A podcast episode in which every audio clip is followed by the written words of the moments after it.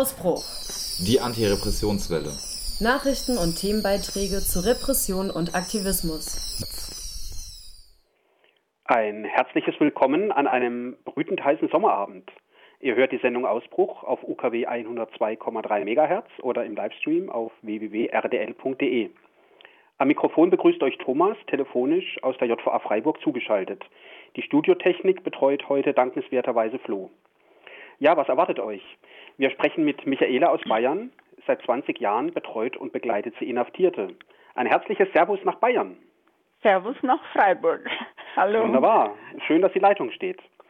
Ja, nach einer kurzen Vorstellung von Michaela sprechen wir in einer ersten Gesprächsrunde über den Beginn ihres Einsatzes für Gefangene, ihre ersten Kontakte zu Menschen hinter Mauern. Anschließend soll es nach einem Musikstück in Runde 2 um ihre persönlichen Erfahrungen mit den Inhaftierten gehen. Dazu gehören unerfreuliche Begegnungen oder Erlebnisse ebenso wie auch erfreuliche. In Runde 3 schließlich lernen wir Michaelas Perspektive auf Gegenwart und Zukunft kennen, was ihre Begleitung von Gefangenen angeht. Eine lange Vorstellung. Jetzt bitte, Michaela, stell dich doch unseren Zuhörenden vor. Ja, also ich bin 53 Jahre alt, bin ähm, seit 25 Jahren verheiratet und Mutter einer 24-jährigen Tochter, jo, die Sozialarbeiterin ist seit kurzem. Wunderbar. Ich glaube, du hast gesagt, deine Tochter hört wahrscheinlich auch zu. Herzliche Grüße an deine Tochter. Ja, die wird sich jetzt freuen, wenn du sie persönlich begrüßt. Ja, vielen Dank dafür, Michaela. Lass uns doch jetzt in einer ja. ersten Runde über den Beginn deiner Begleitung von Gefangenen sprechen. Wann hat es eigentlich und wie hat es begonnen, dass du dich für die ehrenamtliche Arbeit mit Gefangenen interessiert hast? Ich war circa 20 Jahre alt, ähm, das war 1990, da, und ich habe schon immer gerne Briefe geschrieben, seit ich Jugendliche war. Und da fand ich in einem, in einem Klatsch, in einer Illustrierte, die meine Mutter abonniert hatte, ähm, eine, eine weitere Brieffreundschaft zu denen, die ich schon hatte. Und da stand als Zusatz von der Person zurzeit inhaftiert. Und das fand ich mega spannend und dachte mir, da schreibe ich auf jeden Fall mal hin. Und das war der erste Schritt zu meinem Kontakt zu Gefangenen. Und das hat mich nie mehr losgelassen seitdem. Ja. Das ist total spannend. Hast du da eigentlich damals schon auch Rückmeldungen aus deinem Umfeld bekommen auf äh, diesen Briefkontakt oder hast du das einfach nur so für dich selber gemacht? Das habe ich eigentlich nur für mich selber gemacht, ja. Ich glaube, ich habe das niemandem erzählt weiter. Also so genau kann ich mich nicht mehr daran erinnern, weil es schon so lange her ist, aber ich kann mich nicht erinnern, dass ich da jemandem was erzählt habe. Also ich habe es auch nicht geheim gehalten, aber es war, also ich kann mich an keine Meinungen jetzt von damals erinnern. Das kommt dann erst später. Ja, ja. das finde ich spannend und äh, der Grund, einer der wesentlichen, ein Grund, warum ich dich ja gebeten hatte, hier mit mir zu sprechen, ist, du kommst ja weder aus äh, einem dezidiert linken äh, Kreis, der sich für Inhaftierte engagiert, noch äh, hast du irgendeine göttliche Erleuchtung und meinst, du müsstest Menschen zurück auf den Pfad äh, des Herrn führen. Und das finde ich einfach total spannend. Ja, Nee, ich habe keine göttliche Erleuchtung. ah, sehr gut. Ähm, ist reines Interesse an der Biografie, an diesen Menschen, muss ich sagen. Ich finde es total spannend, welche Hintergründe dahinter stecken ähm, bei den Menschen, wie verschieden, wo, wo der Weg äh, wegging vom normalen äh, Lebenslauf und so. Das hat mich schon immer interessiert und interessiert mich noch. Und würdest du auch sagen, dass, ich meine, so, so, so ein Briefkontakt zu Inhaftierten, das ist ja auch eine Form von persönlicher Zuwendung, dass auch Inhaftierte dieses Recht haben sollen auf einen, in Anführungsstrichen, normalen Kontakt zu Menschen in Freiheit? Unbedingt. Also ich bin der Meinung, ähm, das Urteil wurde gesprochen. Das ist eine Freiheitsstrafe, die da äh, verhängt wurde und keine Strafe, dass kein sozialer Kontakt nach draußen mehr stattfinden darf. Also das ist meiner Meinung nach eine Zusatzstrafe und der, der will ich eigentlich entgegenwirken, weil jeder das Recht haben sollte, nach wie vor, auch wenn er in Haft ist, Kontakt nach draußen zu haben. Vor allem, weil sich Familie und Freunde ja dann in den allermeisten Fällen abwenden. Und dafür ja, bin ich dann hoffentlich da und versuche das ein bisschen aufzufangen, dass, dass da noch ein bisschen ähm, ein Bezug zu draußen stattfindet. Sehr gut, also sehr spannend. Du hast äh, jetzt ja gesprochen darüber, dass es mit einem Briefwechsel angefangen hat. Du hast aber ja auch später dann angefangen, äh, als ehrenamtliche Betreuerin im Bereich Strafvollzug äh, zu arbeiten. Einfach damit die Zuhörenden mal wissen, was es überhaupt ist. Äh, was, was ist eine ehrenamtliche Betreuung oder Betreuerin? Ähm, ja, ich kam da später dazu durch eine Zeitungsanzeige, äh, die bei uns in der regionalen Tageszeitung war. Da hat die JVA ähm, die hiesige JVA in Weiden über die LAG, was die Landesarbeitsgemeinschaft ehrenamtliche Mitarbeiter ist, war. Der Verein wurde aufgelöst. Die hat äh, nach Ehrenamtlichen gesucht und ich fühlte mich da sofort angesprochen und äh, habe mich da erkundigt. Und also ehrenamtliche Arbeit bedeutet zuerst mal ähm, Briefe schreiben, ähm, derjenige, der jemand möchte, also einen Ehrenamtlichen möchte, der muss das natürlich dann auch so bekunden, also von selber wird es ihm nicht angeboten. Und dann ähm, ist normalerweise der Sozialarbeiter dafür da, der dann ähm, jemand Passendes aussucht. Dann kommen Briefe und wenn es dann soweit ist und jeder fühlt sich dann bereit dazu, dann wird da ein Besuch eingeleitet, der dann erstmal im Beisein des Sozialarbeiters ähm, stattfindet. Und danach geht man allein rein zum Besuch. Und dann führt das eine zum anderen, je nachdem, welche Erwartungen der Gefangene hat oder was ansteht. Ja, bin ich zu Ausführungen gegangen, habe Spieleabende veranstaltet früher. Und, also ganz kurz ähm, für die Zuhörer, ja. Spieleabend in den Gefängnissen. Also im direkt Gefängnis, im Gefängnis. Das war aber vor Corona und vor dem Vorfall in äh, Straubing, wo die Therapeutin da als Geisel genommen wurde. Also der Vorfall ähm, war der Anlass in vielen JVAs ähm, strengere Maßnahmen zu ergreifen. Und da war es dann ziemlich schnell vorbei mit Spielen, äh, Spieleabenden. Ja. Hast du eine Vorstellung, was die Voraussetzungen sind deiner äh, Erfahrung nach, um überhaupt als ehrenamtliche Betreuungsperson im Gefängnis zu arbeiten? Also ich meine, abgesehen davon, dass man oder dass Mensch nicht vorbestraft sein darf, aber so ja. von der Persönlichkeit her oder so. Also ich persönlich würde äh, ein gewisses Alter von also von Vorteil halten, weil mm, es gibt auch 20-Jährige oder so, die, die, die da zu dem Ehrenamt gefunden haben. Das ist meiner Meinung nach zu jung, weil das, weil eine gewisse Lebenserfahrung meiner Meinung nach schon ziemlich wichtig ist. Man sollte kein Helfersyndrom haben, also man sollte nicht die Welt retten wollen, weil das wird man nicht, sondern im Gegenteil, es wird auch mh, mm, wird auch Enttäuschungen geben. Die Erfolgserlebnisse werden wahrscheinlich in der Unterzahl sein. Man sollte nicht zu gutgläubig sein, nicht, nicht zu naiv ähm, und kein Mitleid haben vor allem. Also kein Mitleid mit den Gefangenen, sondern mit Gefühl allenfalls. Also das halte ich persönlich für sehr wichtig. Nicht sagen, äh, die armen Gefangenen, die würde ich am liebsten gleich alle rausholen, sondern allenfalls mitfühlen, wie das ist wenn es vielleicht Kinder haben oder Familie, wie das ist, dann eingesperrt zu sein, aber kein Mitleid.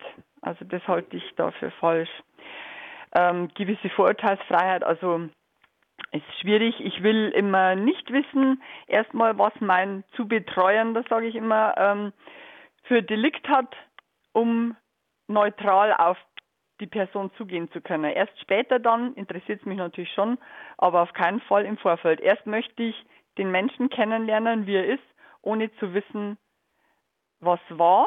Und ich versuche demjenigen definitiv auf Augenhöhe zu begegnen. Ich hoffe, das gelingt mir. Ich weiß es nicht, aber ich, ich hoffe es. Mhm. Jo.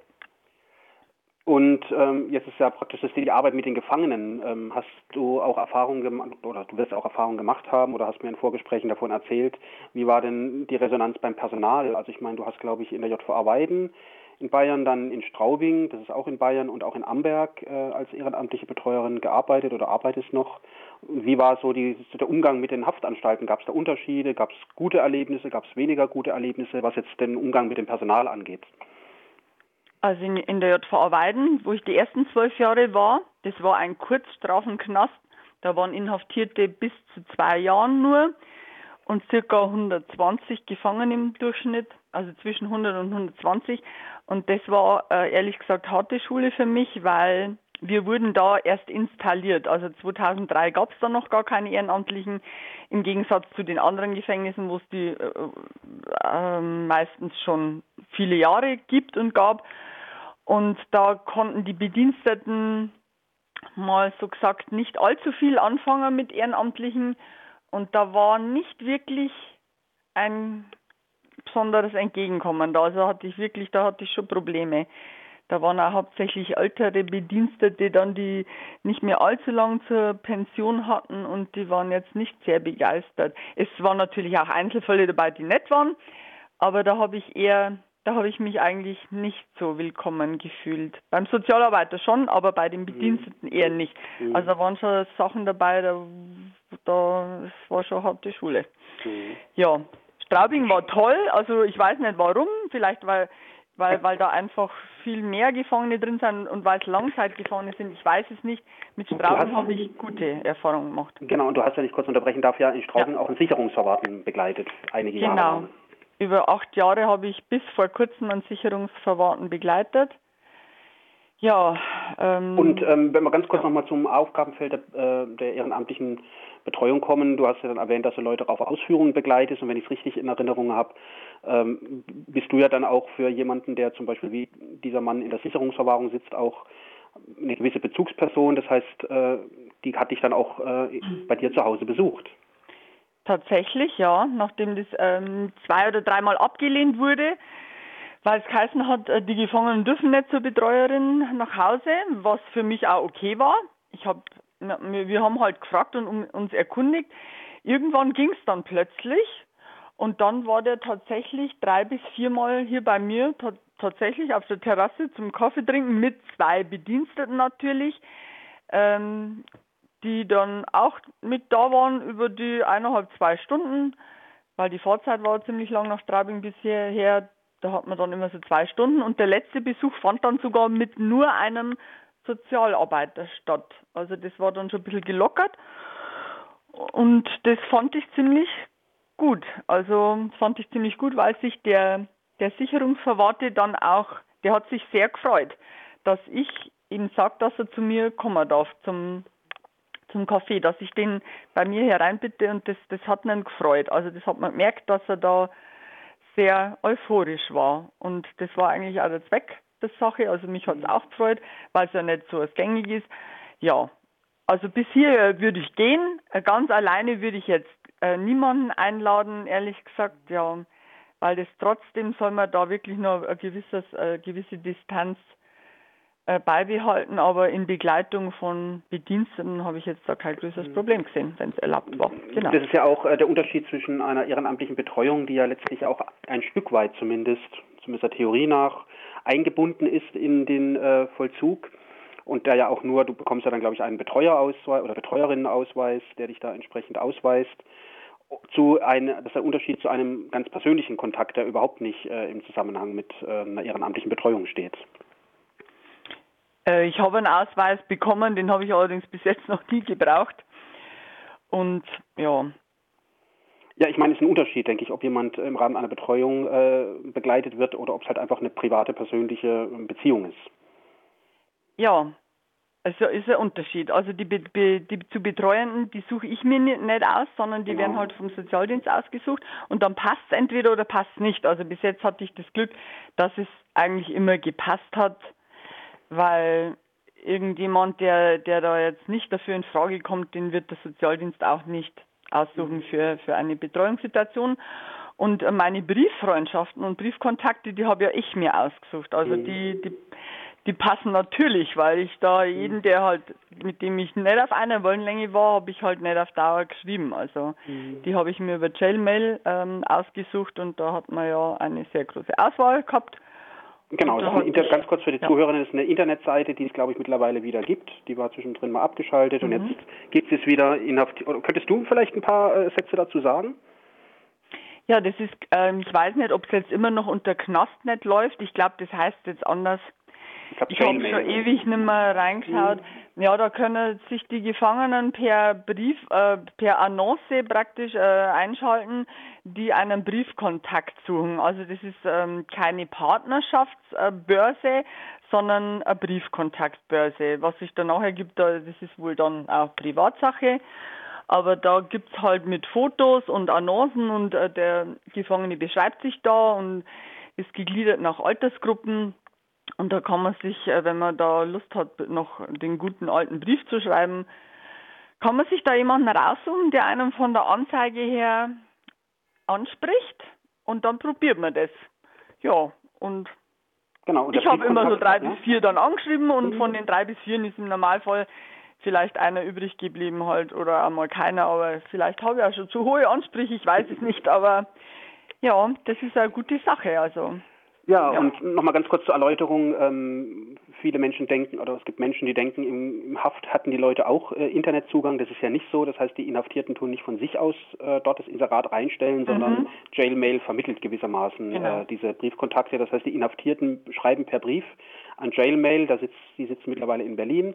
Und dort werden dann die Inserate abgetippt, online gestellt und so läuft dann die Vermittlung. Genau. Ja, danke schön, Michaela, für die erste Runde. Damit alle ein Gerne. bisschen durchatmen kommen, äh, bitte ich Flo im Studio ein bisschen Musik einzuspielen.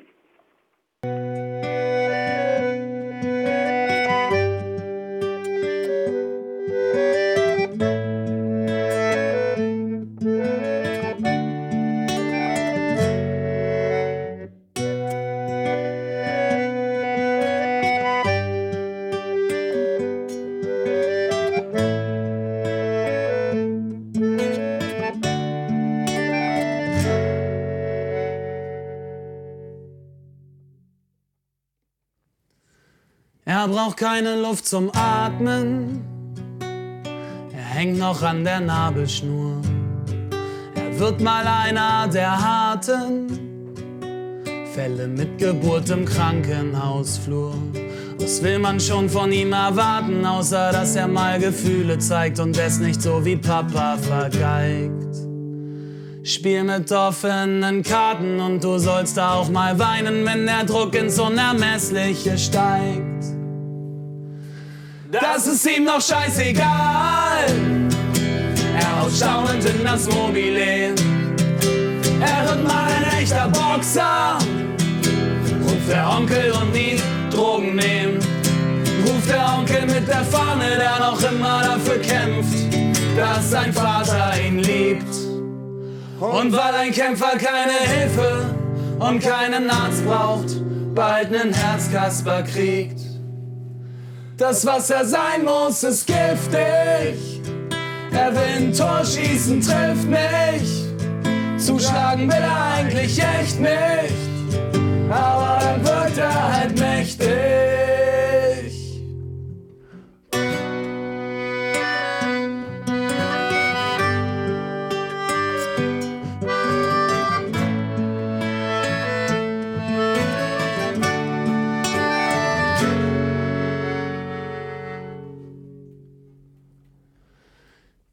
Ihr Junge stört die anderen Kinder, nur um zu den coolen Jungs zu gehören. Mama und Papa sind auf Tinder, Erziehungsstreit kann Ehe zerstören. Aber Papa hat gezeigt, wie ein Held in der Krise mit Schmerzen und mit Sehnsucht umgeht. Paar Mal saufen ab zur Arbeit, wichtig ist, dass ein Krieger sein Ego jetzt pflegt. Das, was er sein muss, ist giftig. 10.000 One-Night-Stands wichtig. Er will ein Tor schießen, trifft nicht. Der Ball ist schuld, ich bin süchtig nach. Ah, keine Ahnung wonach. Es war schon immer da. Ich wurde nie gefragt. Ich mach doch alles richtig. Und was rauskommt, ist giftig. Ich sollte drüber reden. Digga, lass uns drüber reden. Alter, lass uns drüber reden. Der Garten von Eden. Die Sache mit den Genen. Das vorbestimmte Leben. Welches vorbestimmte Leben ist noch nicht. Ihr hört nach wie vor die Sendung Ausbruch auf UKW 102,3 oder im Internet auf www.rdl.de. Zu Gast heute ist Michaela aus Bayern, die seit 20 Jahren Gefangene begleitet. Im Nachgang zu unserer ersten Gesprächsrunde äh, möchte ich nur sagen, dass Flo im Studio äh, so freundlich war, die Internetadresse der eben genannten Webseite herauszusuchen. Sie nennt sich jail-mail.de, also jail-mail.de. Ja, nun soll es äh, um die Qualität der Erlebnisse mit Inhaftierten gehen. Um unerfreuliche Erlebnisse, die es in der Begegnung mit Gefangenen genauso gibt wie mit Menschen außerhalb von Gefängnissen, die auch nicht vergessen werden sollen, diese Erlebnisse, aber auch um positive. Michaela, nicht alle deine Kontakte zu Gefangenen waren frei von Problemen. Was fällt dir da so besonders ein oder was ist dir besonders immer im Gedächtnis geblieben? Also ähm, die meisten Frauen, die betreuen, weiß ich, die wollen ähm, oft keine Sexualstraftäter. Mhm. Ähm, das ist bei mir nicht so. Bei mir sind es die Betrüger geworden. Mhm. Ich würde ähm, ich würd vorsichtig sein bei Be Betrugsdelikten, weil ich da eine sehr unerfreuliche Erfahrung hatte. Ich habe über Jahre einen Mann betreut, der ja, der Betrugsdelikte hatte. Und da hat sich dann herausgestellt, dass der mir tatsächlich über Jahre hinweg nur Lügen erzählt hat, die ich, ähm, ich kann selber noch nicht glauben, dass ich, ich habe das, ich habe das wirklich alles geglaubt, was der gesagt hat. Das, und ich glaube nicht, dass ich sehr naiv war, weil wer, wer weiß, mit welcher Energie und mit welcher Raffinesse ein Betrüger agieren kann. Nur der kann verstehen, dass man sich da tatsächlich einlullen lässt. Also wenn man, ja, man will auf, auf der Seite des Gefangenen stehen, der ja immer sagt, alle waren gegen mich und alle sind gegen mich und dann denkt man, ja, jetzt erfährt er mal was anderes und jetzt möchte ich, äh, dass er weiß, dass er sich auf einen verlassen kann und so weiter. Und das war halt genau das, ja, das war der Plan. Und mhm. seit dieser für mich schlimmen Erfahrung damals, jetzt, jetzt ist es eine Erfahrung, mit der ich arbeiten kann. Also ich denke, dass mir sowas nicht mehr passieren wird. Aber es war eine schwierige Zeit, vor allem weil ich da Anfänger war und mit sowas habe ich einfach nicht gerechnet. Also nicht mal der Sozialarbeiter der JVA hat geahnt, was da passiert. Ja. Mhm. Aber ähm, da du ja nach wie vor ähm, Gefangene begleitest, es war also dann doch kein Anlass, das einzustellen? Nein. Also es war, es war jetzt keine so traumatische Erfahrung anscheinend, dass ich das einstelle. Es war ein Einzelfall. Ich glaube nicht, ich glaube, ich habe da einfach ein Riesenpech gehabt. Ich habe da, das, das ist nicht so, dass, dass dass man das äh, erwarten kann. Ich habe da einfach ein Riesenpech gehabt. Das war ein Gefangener, der sogar Fachpersonal äh, hinters Licht geführt hat, kann man sagen. Und ich denke mal, so krasse Fälle gibt es mhm. Gott sei Dank nicht mhm. dauernd, weil sonst äh, wird das nicht funktionieren. Dann wird es wahrscheinlich kein Betreuer geben, die in die mhm. Gefängnisse reingehen würden. Ja, und äh, zu den unerfreulichen Ereignissen gehört ja auch dann, dass plötzlich mal die Kriminalpolizei bei dir vor der Türe stehen kann. Ja. Möchtest du oder erzähl du doch bitte einfach die Geschichte. Ähm, ich bekam einen Anruf, ich weiß jetzt nicht mehr genau, wann das war, das weißt du vielleicht besser. Ich weiß das war, glaube ich, im Jahr 2019. Ja, da bekam ich einen Anruf von der Kripo Bamberg und ich, ich war total sicher, dass sie sich verwählt haben. Ich habe denen ja am Telefon gesagt, das muss ein Missverständnis sein. Also die, die haben mich angerufen und haben mich vorgeladen, mündlich vorgeladen, ich soll äh, ins Präsidium kommen nach Weiden ich müsste, äh, die müssten mit dir reden und äh, mit mir reden. Und ich habe gesagt, das, das ist ein Irrtum. Also da haben sie sich verwählt und war total davon überzeugt und habe dann gebeten zu erfahren, um was es geht. Das wollten sie mir aber nicht sagen. Aber ich war dann so auf der sicheren Seite, dass ich gesagt habe, ich, ich gehe da nicht hin, weil, weil ich, ich bin das nicht, wen, wen ihr da meint. Und dann hat er gesagt, äh, sie soll mir wenigstens einen kleinen Anhaltspunkt geben, dass ich irgendwie draufkomme, an was es liegt, dass die mich jetzt anrufen. Und dann haben die mich gefragt, ob ich dich kenne und haben deinen Namen erwähnt. Und dann habe ich gesagt, ja, ich kenne ich kenn den. Und dann, äh, ja, dann bin ich da hingefahren und habe erfahren, dass es wohl darum ging, dass in Bayern irgendwo, in Bamberg wahrscheinlich direkt, irgendwelche Autos gebrannt haben und die Beamten in Bamberg haben da wohl wahrscheinlich äh, eine Verbindung zu dir hergestellt und damit auch zu mir, weil ich wohl deine einzige Bekanntschaft, äh, deine, dein einziger Kontakt aus Bayern bin. Und dann wollten die wohl abchecken, ob ich da irgendwie involviert bin. Und dann habe ich, ja, habe ich Rede und Antwort gestanden, war mir aber immer ziemlich sicher, dass zumindest bei mir, dass die da nichts finden, weil ich ja mit deinen, mit grundsätzlich politischen Aktivitäten und ähm, mit solchen Sachen natürlich nichts zu tun habe. Ich glaube, die wussten auch nicht, dass ich äh, ehrenamtliche Mitarbeiterin bin, so. Die dachten wahrscheinlich, ich, ich gehöre zu deinen politischen Kontakten, sage ich mal so, vermutlich. Ja. Auf jeden Fall war der Weg dann umsonst, wie sich dann herausgestellt hat. Ja, ja, genau, aber es ist natürlich trotzdem unerfreulich, wenn man dann äh, die Polizei da gewissermaßen ja vor der Türe stehen hat. Aber ja. auch das hatte ich ja erfreulicherweise nicht davon abgeschreckt, weiterhin mit Gefangenen oder auch dann mit mir in Kontakt zu stehen. Ja, stimmt, hat es mich nicht. Man muss mit sowas muss man nicht unbedingt rechnen, aber es kann halt einfach mal vorkommen.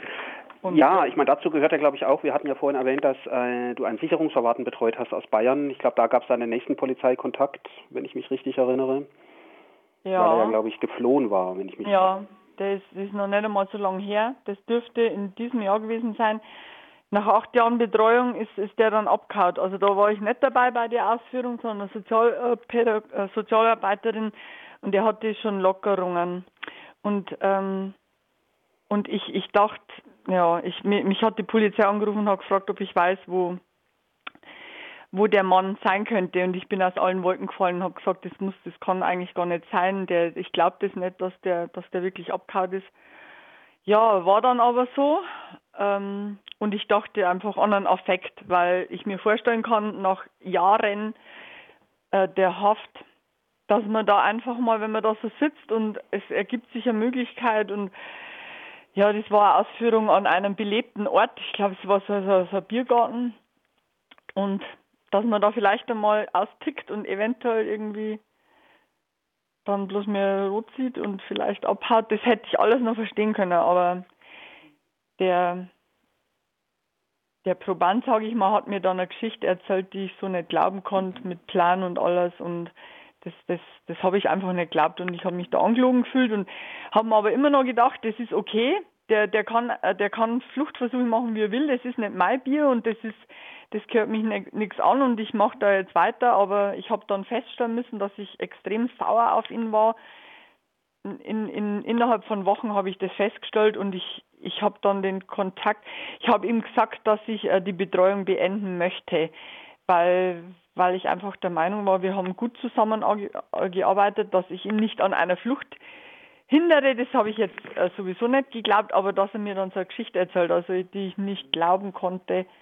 Also eher der Vertrauensmissbrauch dann. Durch Vertrauensmissbrauch, denke ich, war das ja. Mhm. Und ich war ein Stück weit sauer, dass er seine ganzen Lockerungen, die er bisher, die er endlich aufgebaut hat, äh, durch sein, durch sein Verhalten ja, ist er ja gelockert worden. Und dann äh, versaut er das so. Und da war ich so sauer, dass ich gedacht habe, nee, ich fange jetzt dann immer wieder von vorn an. Die Konsequenzen waren natürlich wieder nichts mehr mit Ausgang und schon gar nichts mehr mit, mit ähm, wieder mit Bediensteten natürlich und das, das wollte ich dann nicht mehr. Das wollte ich dann nicht mehr, ja. Dann habe ich das beendet. Im gegenseitigen Einverständnis, aber ich wollte dann einfach wieder weiterziehen, weil ich da keine, keine Perspektive mehr gesehen habe. Also wir haben jetzt gehört, dass äh, der Kontakt zu Gefangenen einerseits, äh, ja, wenn es um Vertrauen geht, auch ja, missbraucht werden kann, dass dann auch mal Kontakt zur Polizei bestehen kann, also eher so negative Erlebnisse. Gibt es da auch etwas, was du entgegensetzen könntest, positive Erfahrungen? Oder Die auch dann, ja?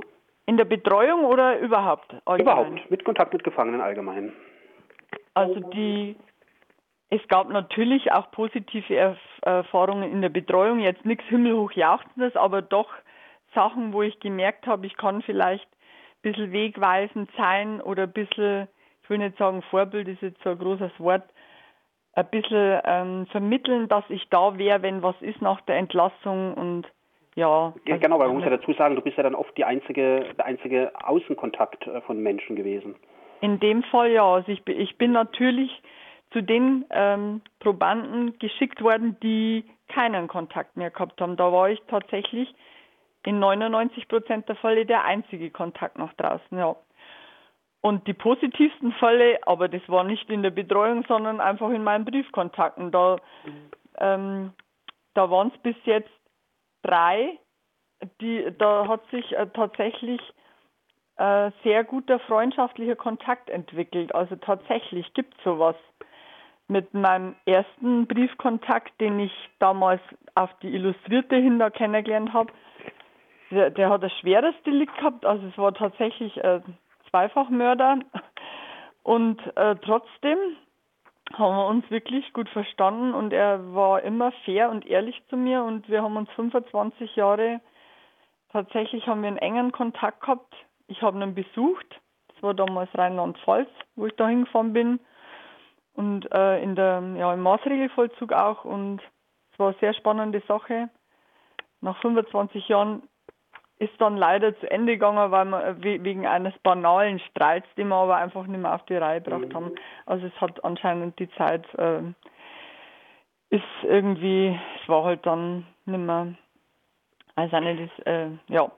Und der zweite, der zweite Kontakt, das war auch über Jailmail, das war jemand aus Niedersachsen, den ich äh, mittlerweile auch über, ähm, ich glaube, es sind, mh, mm, mein Gott, elf, zwölf Jahre wahrscheinlich jetzt äh, mit dem bin ich in Kontakt und wir fahren einmal im Jahr wir Genau, das ist entlassen, muss man dazu sagen. Der ist entlassen seit drei bis vier Jahren, war insgesamt 16 Jahre im Gefängnis wegen verschiedener Delikte. Und ich habe die Sozialtherapie brieflich mit begleitet und telefonisch. Das war auch sehr interessant für mich, weil ich das vorher nicht kannte. Sozialtherapie, da, da hat er mir tatsächlich ein Tagebuch geschrieben drüber, über die Erlebnisse und die, was alles passiert ist, fand ich sehr toll. Das war echt ein tolles Erlebnis. Und wir treffen uns heute, also wir telefonieren sporadisch. Schreiben tun wir natürlich nicht mehr, weil die mhm. meisten, die aus, aus dem Gefängnis kommen und entlassen werden, haben natürlich dann keinen Bock mehr, einen Brief zu schreiben. Also das muss man mal dazu sagen. Da muss man sich dann wieder jemand Neues suchen, wenn man unbedingt weiterschreiben will. Aber dann bleibt der briefliche Kontakt, ist eben bestehen geblieben und einmal im Jahr treffen wir uns irgendwo, machen irgendwas miteinander über zwei, drei Tage und ja, es, es äh, überdauert die Jahre tatsächlich. Und der dritte Kontakt bist natürlich du. Also da ist auch sehr positiv, äh, ist jetzt mittlerweile auch schon ewige Jahre, kann man sagen. Mhm. Und äh, läuft super toll. Also du weißt selber, wir telefonieren äh, stundenlang quasi. Mhm. Und das ist auch toll. Also es ist, äh, wenn man bedenkt, wie verschieden wir eigentlich so sind, so die Hintergründe und so und wo ich herkomme, wo du herkommst und ja, mein Beruf brauche ich jetzt gar nicht sagen. Mhm. So, ähm, ja, es ist, es ist sehr, sehr beeindruckend, was, was entstehen kann, wo, wo jeder vielleicht sagt, ne, das wird eigentlich nichts, also auf Dauer kann das eigentlich nicht klappen, aber wenn jeder den anderen so lässt, wie er ist und sich bei gewissen Themen vielleicht jetzt raushält, wie, wie ich mich bei dir mit, mit politischen Themen so, dann kann das ganz toll laufen, ja. Und es es läuft. Ja. Ja, Michaela, das war jetzt wieder sehr intensiv. Ich danke dir herzlich. Und jetzt bitte ich Flo im Sehr Studio wieder ein Musikstück einzuspielen.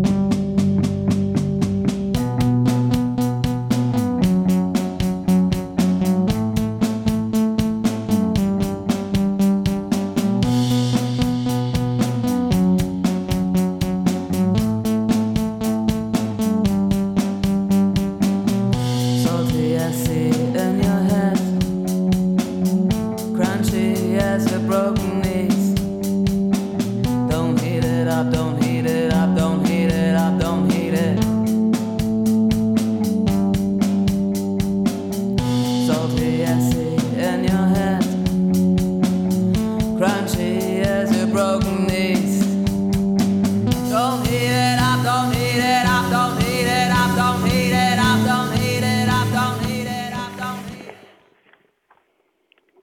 unverändert seid ihr bei der Sendung Ausbruch auf UKW 102,3 oder im Internet auf www.rdl.de. Und nach wie vor ist heute Michaela aus Bayern zu Gast. Zuletzt sprachen wir über ihre persönlichen Erlebnisse mit Gefangenen. In der nun letzten und dritten Runde möchte ich gerne Michaelas Perspektive auf Gegenwart und Zukunft kennenlernen. Zum einen, weil sich beispielsweise in Bayern vor kurzem die von ihr vorhin schon erwähnte LAG, die Landesarbeitsgemeinschaft, aufgelöst hat, aber auch welche Ideen Michaela für ihre eigene Zukunft hat, was die Gefangenenbetreuung angeht. Möchten wir oder willst du was kurz zur Landesarbeitsgemeinschaft nochmal sagen, die sich jetzt leider nach 35 Jahren aufgelöst hat? Ähm, ja, also ich selbst bin ja durch diesen Verein überhaupt zu der ehrenamtlichen Tätigkeit gekommen. Das heißt, es kann sein, dass es da jetzt schwierig wird, weil die sich halt darum gekümmert haben, dass jede JVA Ehrenamtliche hat. Ich hoffe, dass jetzt nach wie vor jede JVA welche hat. Corona hat natürlich sehr viel kaputt gemacht, also es ist äh, sehr viel schlechter geworden danach. Und ähm, ja, es hat sich für den Verein keine Vorstandschaft mehr gefunden und deswegen musste es tatsächlich aufgegeben werden. Hätte ich nicht gedacht.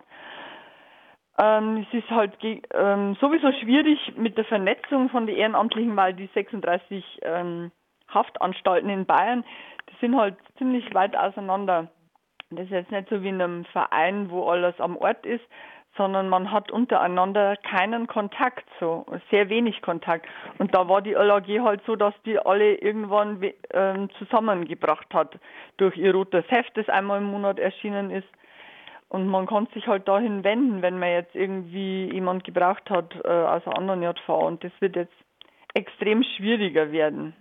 Und ich glaube, die LAG war ja auch äh, politisch äh, vernetzt, allerdings natürlich in der bayerischen Justiz dann oder jo. die bayerischen Anstalten und hat auch, glaube ich, für die, Sensibilis die Sensibilisierung äh, sich eingesetzt, also dass das Personal sensibilisiert wird für die Arbeit von ehrenamtlichen Betreuerinnen. Ja, die haben tatsächlich in der Bayerischen Justizvollzugsschule in Straubing haben sich die dann etabliert und dann sind dazu übergegangen, dass bei der Ausbildung von Bediensteten ähm, tatsächlich das in die, den schulischen Lerninhalt mit aufgenommen wurde. Die sind dann da wirklich für ein paar Stunden in die Akademie gegangen und haben die jungen ähm, Berufsanfänger sensibilisiert im Umgang mit Ehrenamtlichen, was die bedeutet, was die Arbeit bedeutet und was, ja, dass, dass man sich da dann wohl treffen wird, wenn sie in der JVA ihren Dienst beginnen. Das fand ich ziemlich wichtig. Doch ich denke, das wird auch weiterlaufen. Also auch wenn die LAG, wenn es jetzt nimmer gibt, ich denke, da gibt es äh, nach wie vor die Ehrenamtlichen, die da trotzdem reingehen und da weiter in der Schule mitmachen. Also das. Ja, die Ehrenamtlichen denke ich oder hoffe ich auch, dass es sie weitergeben wird. Ähm, allerdings hast du ja vorhin äh, in der ersten Runde schon angesprochen, das Gefühl, manchmal nicht wirklich willkommen zu sein, wenn du in eine Haftanstalt gehst. Mhm. Ähm, hast du eigentlich, da nochmal zurückzukommen, irgendeine Idee, was da der Hintergrund sein könnte, wenn dann da jetzt nicht, es geht ja nicht darum, einen roten Teppich auszurollen, aber ja, warum? Also bei in Weiden ist ja hauptsächlich dran gelegen, weil es uns halt nicht gegeben hat. Und jetzt, ähm, jetzt mussten die sich mit uns auseinandersetzen. Da, da sind jetzt auf einmal Ehrenamtliche reinkommen, die haben da zusätzliche Arbeit gemacht. Die sind da an die Tor erst einmal außerhalb der Besuchszeit anfangs äh, konnten wir da relativ frei rein und dann haben die halt da aufmachen müssen und da extra jemand reinlassen und das alles in den Computer eintippen und und dann waren wir auch noch im Anwaltszimmer damals äh, zu zweit, also ich und mein jeweiliger zu Betreuender. Das sind paradiesische Zustände gewesen im Vergleich zu jetzt.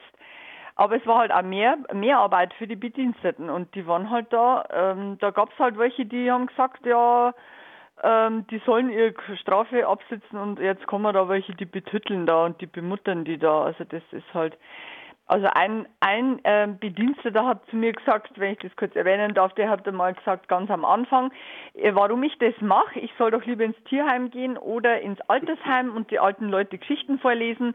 Da, äh, da wäre meine Arbeit wesentlich sinnvoller angelegt. Und damals mhm. war ich stinke sauer.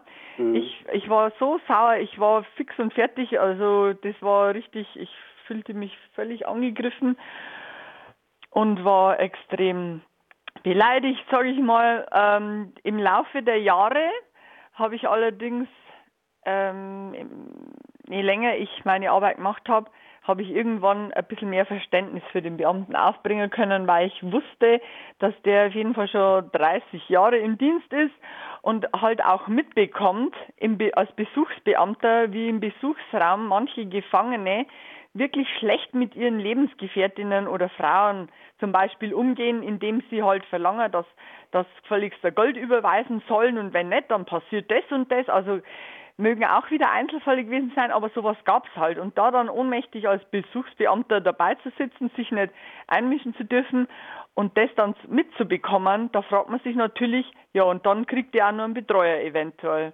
Das nicht, also ich habe irgendwann Verständnis direkt ähm, gehabt für den Beamten damals. Also ja. ja ähm, wenn die Aussage mit dem Tierheim eigentlich so ja nicht, nicht wirklich äh, geht, aber. Nee, das war, es war halt ein krasser, das war ein krasser Bediensteter, also das war, der, der hat halt auch gesagt, der hat halt gesagt, was er so denkt. Und man darf vielleicht nicht unterschätzen, 30 Jahre das, ähm, mhm.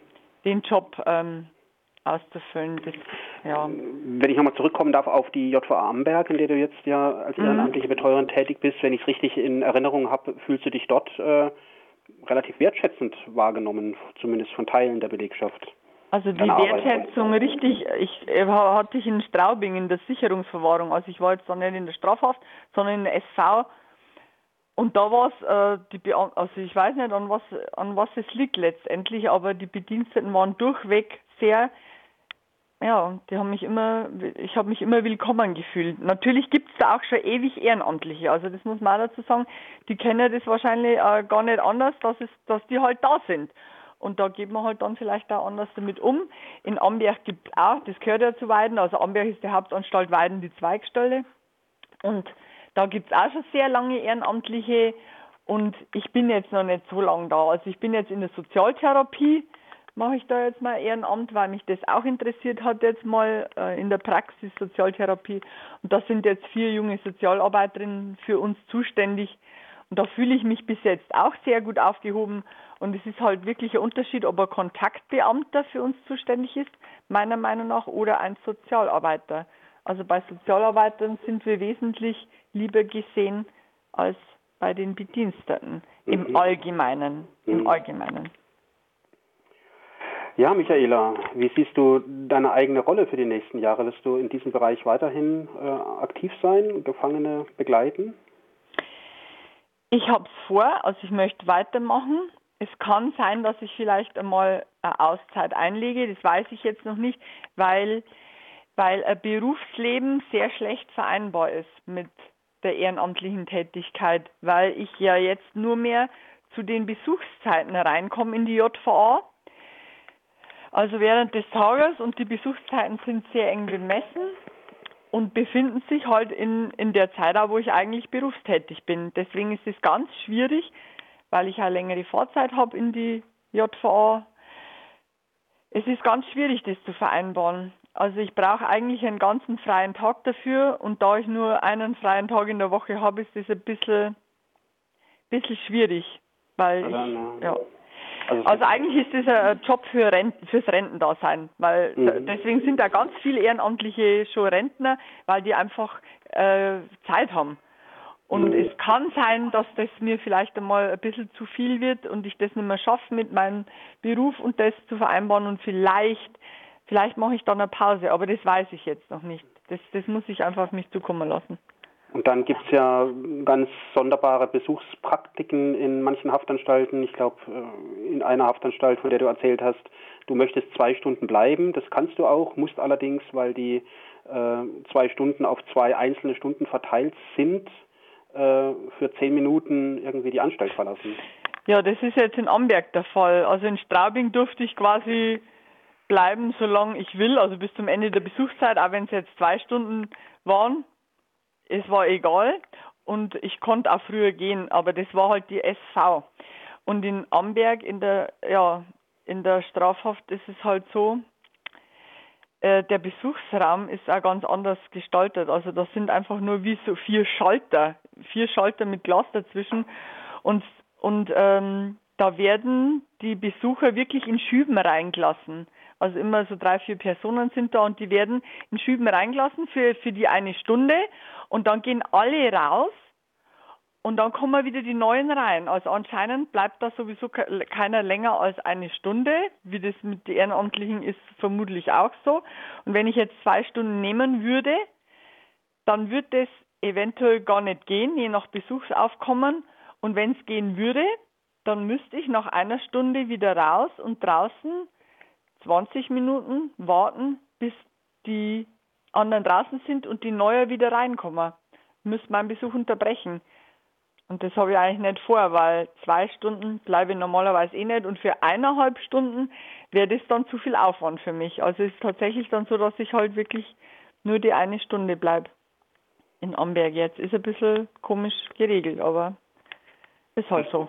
Das heißt also bei aller Bereitschaft von Haftanstalten mit Betreuerinnen zusammenzuarbeiten, es verlangt dann auch noch wirklich viel Geduld ja. äh, von den ja, Betreuerinnen ab.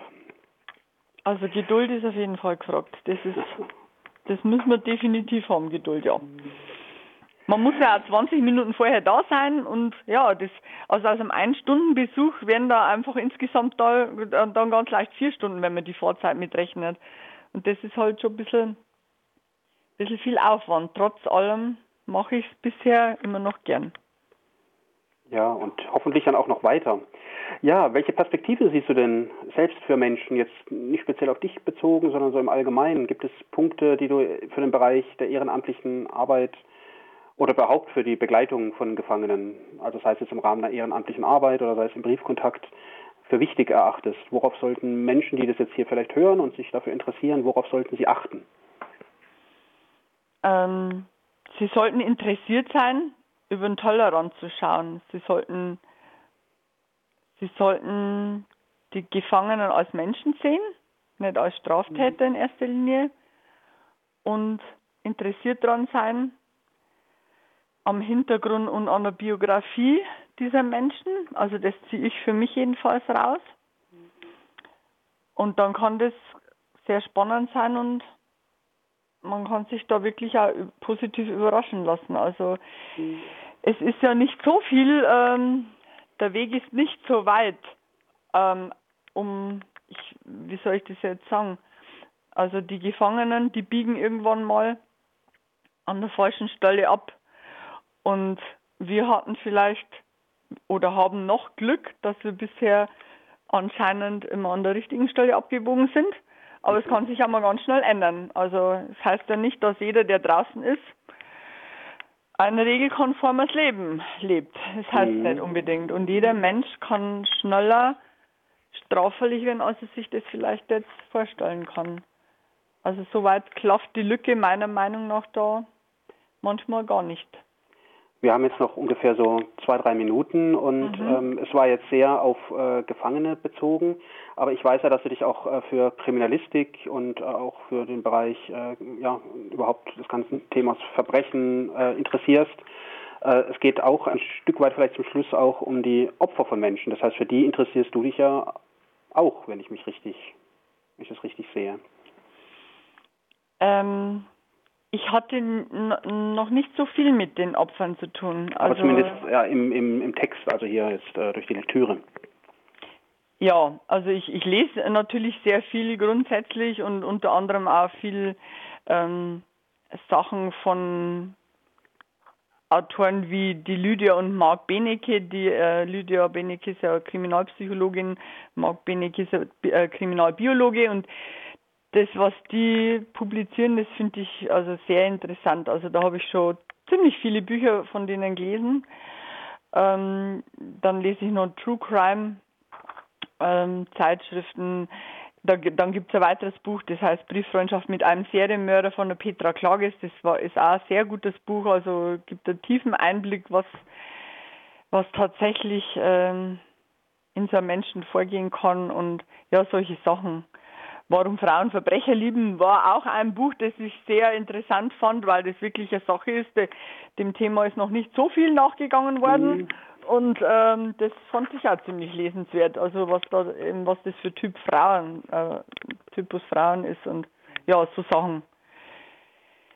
Das ja. äh, tatsächlich nicht weniger mit Opfern jetzt, also ich bin halt, ja, ich bin, ich engagiere mich auf der Seite der Täter.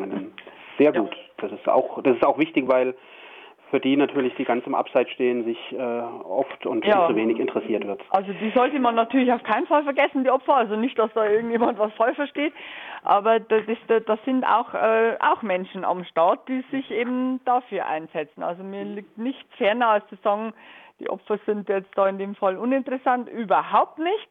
Mhm. Aber ja, für die Täter interessieren sich, glaube ich, weniger. Ich denke mal, mhm. dass ja, dass man das so sagen kann, ohne jetzt da böse Gedanken provozieren zu wollen.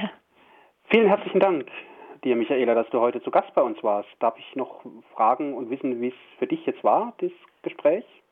Also ich, ich, ich muss sagen, dass es besser war als erwartet. Ich war mega nervös am Anfang und dachte, es wird, wird bestimmt furchtbar, Interview im Radio und so aber du bist äh, ein sehr guter Interviewer in dem Fall und bist da wirklich gechillt und ähm, vermittelst sehr viel Ruhe und deswegen war das für mich sehr angenehm und wesentlich besser, als ich das vermutet hatte.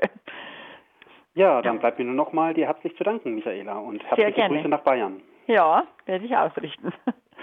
Dankeschön. Ja, herzlichen Dank auch an Flo im Studio, der die Sendung erst möglich gemacht hat.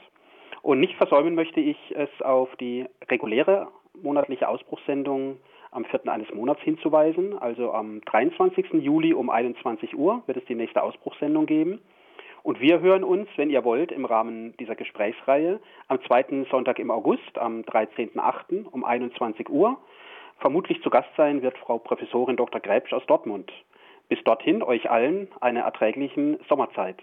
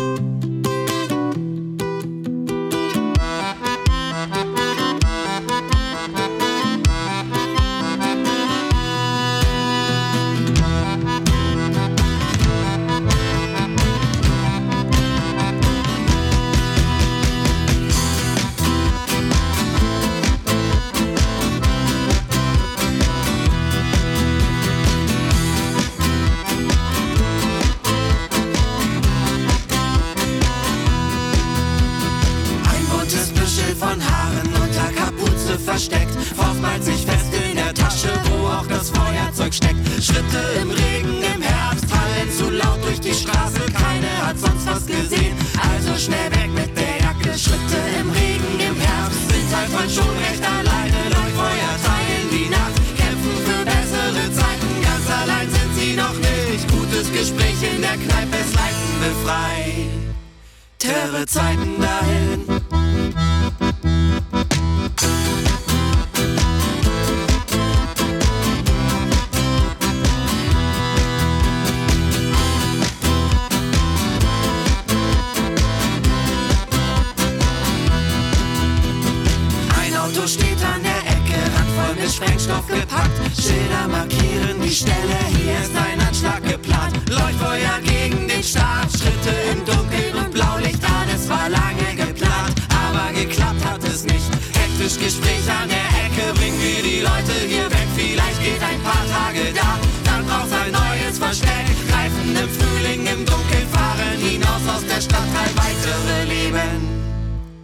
Heimat.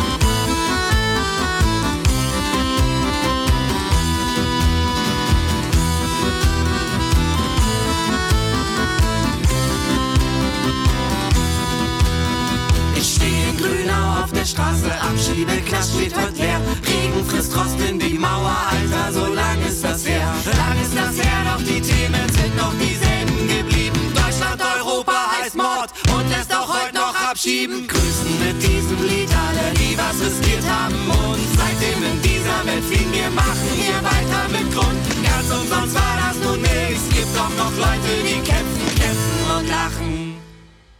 Dem Feind ins Gesicht.